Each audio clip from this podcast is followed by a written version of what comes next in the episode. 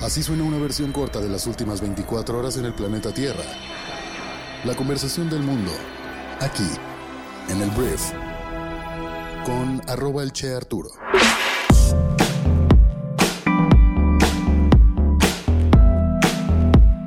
Muy buenos días, bienvenidas, bienvenidos a esto que es el brief para este miércoles 24 de mayo.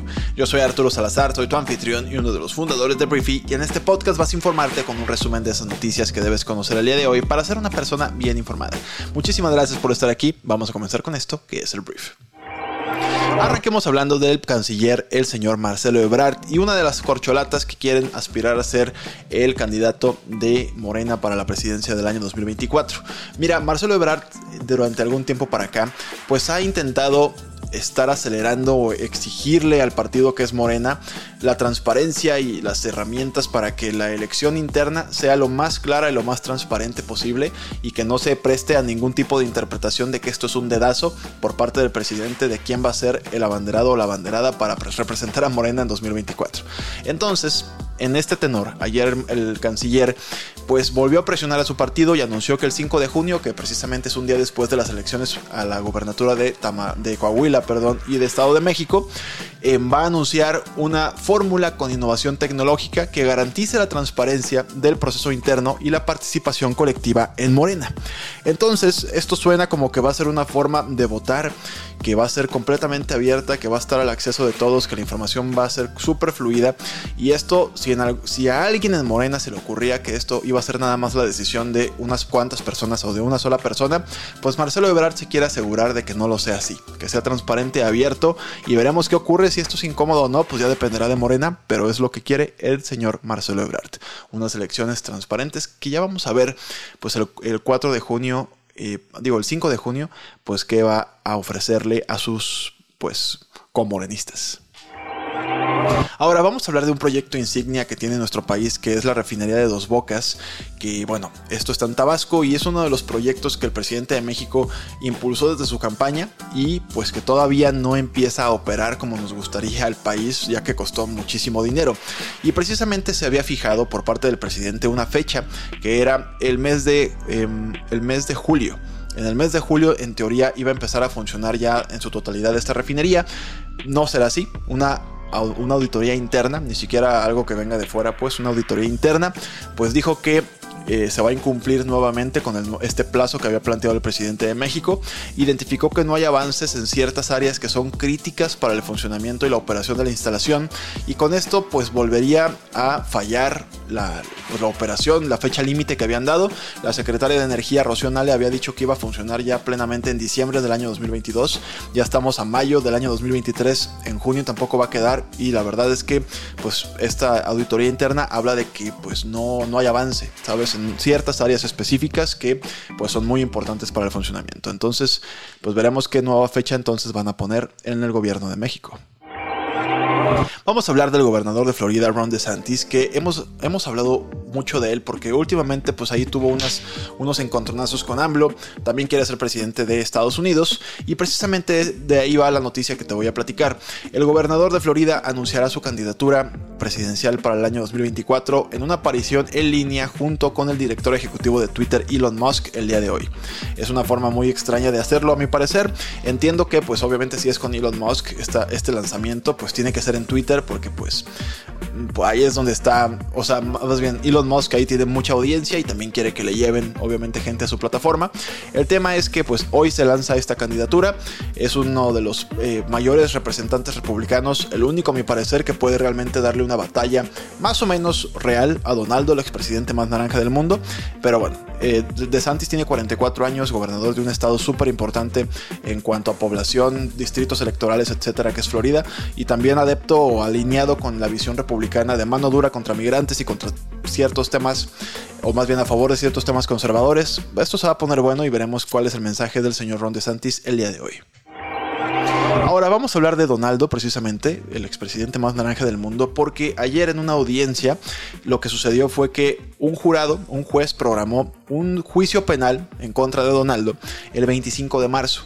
Tú dirás que, ¿por qué esto es importante? El 25 de marzo ya son épocas de, las, de la temporada de elecciones primarias de Estados Unidos. Es decir, precisamente Donaldo en esos tiempos va a intentar pues, ganar los mayores adeptos posibles para ser el candidato a la presidencia de Estados Unidos por el Partido Republicano y va a competir contra Ron DeSantis y diferentes otros personajes.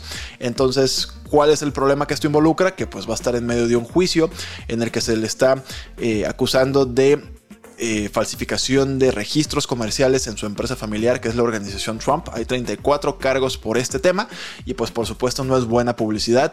Dicen que no hay publicidad mala, no sé si esto al final le juega a su favor, pero yo creo que sobre todo en el tema republicano, o sea, igual y contra demócratas no funcionaría, pero cuando es en el partido republicano me imagino habrá gente que diga, bueno, pues claramente no es la mejor opción que tenemos por estos y estos y estos elementos. Claro que habrá gente súper pro-Trump extremistas que digan, estos son fake news, todo esto es cacería de brujas y van a picar el anzuelo con todo el discurso de Donaldo para zafarse de esto, pero bueno, es inconveniente para sus aspiraciones por lo mismo. 25 de marzo empieza este juicio y veremos en dónde acaba. Pero de entrada yo sí creo que va a ser mala publicidad y le va a afectar. Vamos a hablar de un señor que es el señor Vivek Marty, que es el doctor Vivek Marty, es el cirujano general de Estados Unidos, que ayer hizo una declaratoria compartiendo los resultados de un estudio que hablan de los efectos negativos de las redes sociales sobre los jóvenes. Entonces se señaló que si bien no comprendemos todavía completamente pues, los efectos de las redes sociales, existe evidencia de que pueden tener un riesgo profundo de daño a la salud mental de las personas jóvenes en nuestro eh, mundo solamente en Estados Unidos.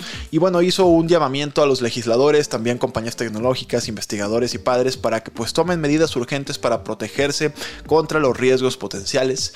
Pero pues también dijo que la investigación sobre el impacto del uso de las redes en la salud mental de los jóvenes, de los adolescentes, no es concluyente. Obviamente ya hay gente criticando que pues, por ahí era como incongruente con ciertos temas de su propia declaración. Pero bueno, no vale la pena de todas formas poner mucha atención en lo que están viendo las personas que tienen o sea, más bien los hijos, si tú tienes un hijo o una hija adolescente, dale por ahí una platicadita y entiende qué es lo que está consumiendo para que más o menos entiendas si de repente tiene algunas reacciones extrañas, pues más o menos intentemos ver de dónde viene. Entonces, eso es lo que está pasando.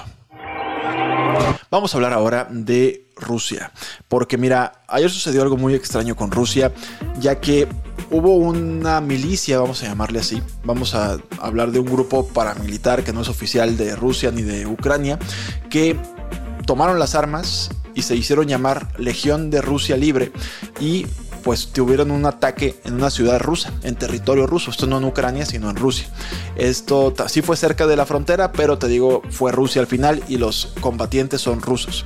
Entonces ya fueron dos días, de hecho ya hubo explosiones en una fábrica de defensa y escaramuzas en un cruce fronterizo y las autoridades rusas pues le están achacando la responsabilidad de este ataque a Ucrania. Dicen que ya los repelieron, que los mandaron de regreso a Ucrania y que todo esto es culpa de Ucrania. Y también obviamente con este mensaje justifican el hecho de que tengan que seguir con esta guerra férrea y que tengan que seguir defendiéndose porque pues Ucrania y el resto de Occidente quiere eliminar a Rusia o por lo menos ese es el discurso que se está manejando. Entonces em, Ucrania se niega a aceptar todo esto. Incluso Estados Unidos llegó a decir el día de ayer que pues ellos no están a favor de que pues esté invadiendo a Rusia a pesar de que Rusia sí está invadiendo a Ucrania. Obviamente con el sentido de que no se escale todavía más este conflicto. Y también porque a esto, esto les sirve, como lo mencioné, como discurso de odio a los rusos, a los gobernantes rusos que están a favor de la guerra, para decirle a su población, ven, si no hacemos algo, estos señores nos van a terminar invadiendo. Entonces es lo que está ocurriendo, te digo, y fue muy, muy raro y vamos a ver si estos ataques a Rusia siguen ocurriendo. Vamos a hablar de la noticia central de este podcast que es Netflix o trata de Netflix. Netflix es la plataforma de streaming más importante del mundo y hemos venido rastreando cómo Netflix estaba ya pues viendo las medidas por las cuales podía cancelar la forma en la que estés compartiendo tu contraseña con amigos, familiares, vecinos, exnovias o pretendientes. Y lo que anunció el día de ayer es que ya a partir de... Déjame ver si tengo una fecha. Creo que todavía no tengo una fecha, pero le va a implementar ya. Lo que van a hacer es que te va a costar 69 pesos extras al mes si pasas tu cuenta a alguien con quien no vives. Tal cual. Entonces esto ya se va a hacer en 100 países. Y te digo, es algo que yo sí creo que le va a quitar muchos suscriptores a, Briefy. A, Netflix, no, a Briefy, no, suscríbanse a Briefy. Este, yo sí creo que le va a quitar muchos suscriptores a Briefy. Una vez más dije Briefy, Netflix. Este, pero yo también creo que habrá gente, por ejemplo, como yo, mi familia también y yo, que vamos a pagar menos. Me parece que nosotros pagamos 420 pesos por un paquete familiar. Y ahora lo que vamos a hacer es pagar, somos dos personas que vivimos fuera de casa, entonces vamos a pagar me parece 299 pesos más 69 pesos por dos. Quiere decir son 120 pesos más, bueno, 140 pesos más o menos, más 300 pues vamos a pagar casi lo mismo, ahora que lo pienso. Mis matemáticas fueron pésimas. Vamos a pagar casi lo mismo entonces. Entonces, al final, creo que a mi familia no nos va a afectar. Afectará a las personas que de plano se pasan de lanza y tienen 10 personas conectadas a su misma cuenta de Netflix.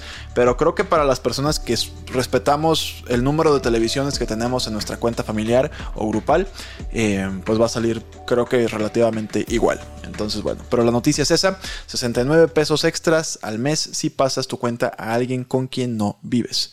Y para Estados Unidos la empresa le está dando la opción todavía de compartir tu cuenta por 8 dólares al mes. Esa sí está más cara, 160 pesos más o menos, menos porque el tipo de cambio está a 18, pero bueno, eh, ya viene esto implementado a nivel mundial o por lo menos en 100 países, pero ya. Ahora vamos a hablar de un tema que tiene que ver con fútbol, pero también tiene que ver con algo más importante que es el racismo. Durante el fin de semana explotó una bomba que involucra a un jugador, a un delantero del Real Madrid llamado Vinicius Jr. Es un hombre negro brasileño que pues ha sido víctima de acoso y de racismo en la liga española por parte de los aficionados. Hay quien dice también por parte de los árbitros que no hacen nada al respecto por la omisión. Y bueno, explotó esta bomba a un nivel en el que se hizo muy mediático. Eh, ya hubo declaraciones fuertes por parte de diferentes figuras del fútbol y también figuras pro derechos humanos, figuras políticas. Y lo que está sucediendo o lo que sucedió en este partido del domingo es que, bueno, expulsaron a Vinicius y posteriormente los, los insultos continuaron por parte de la afición del equipo de Valencia.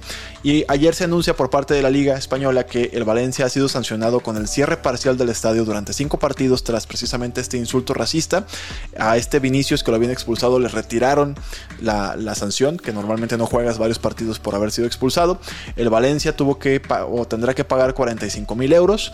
Y la verdad, pues fue poco el castigo a mi parecer y a parecer de muchas personas. Pero esperamos que la Liga Española empiece pues a tomar medidas más en enérgicas para proteger a sus jugadores y a todas las personas del racismo, porque es una liga que pues ha sido realmente construida con base en la diversidad, no solamente de talentos, sino también de razas. Entonces me parece súper ilógico que tengas una liga que se dice la más competitiva del mundo, o una de las dos tal vez, y tenga estos comportamientos que definitivamente provocarán que la gente no quiera ir a jugar ahí y se vayan a Inglaterra, por ejemplo. Entonces, bueno, eso es lo que está ocurriendo. Para mí te digo una sanción contra el Valencia muy muy floja, pero te digo esto es relevante y seguirá pues hablándose de esto durante algún tiempo más. Muy bien, esta fue la conversación del mundo para este miércoles. Espero que te genere mucho valor, espero que tengas grandes conversaciones el día de hoy. Te agradezco mucho que estés aquí, gracias por compartir este podcast por, con tus amigos y familiares y también si estás en YouTube, muchas gracias por ver nuestro video, gracias por suscribirte a nuestro canal y también por darle un like y dejarnos un comentario. Gracias. Entonces, no me queda más que eh, despedirme. Una vez más, gracias por estar aquí y nos escuchamos el día de mañana en la siguiente edición de esto que es el brief. Yo soy Arturo. Adiós.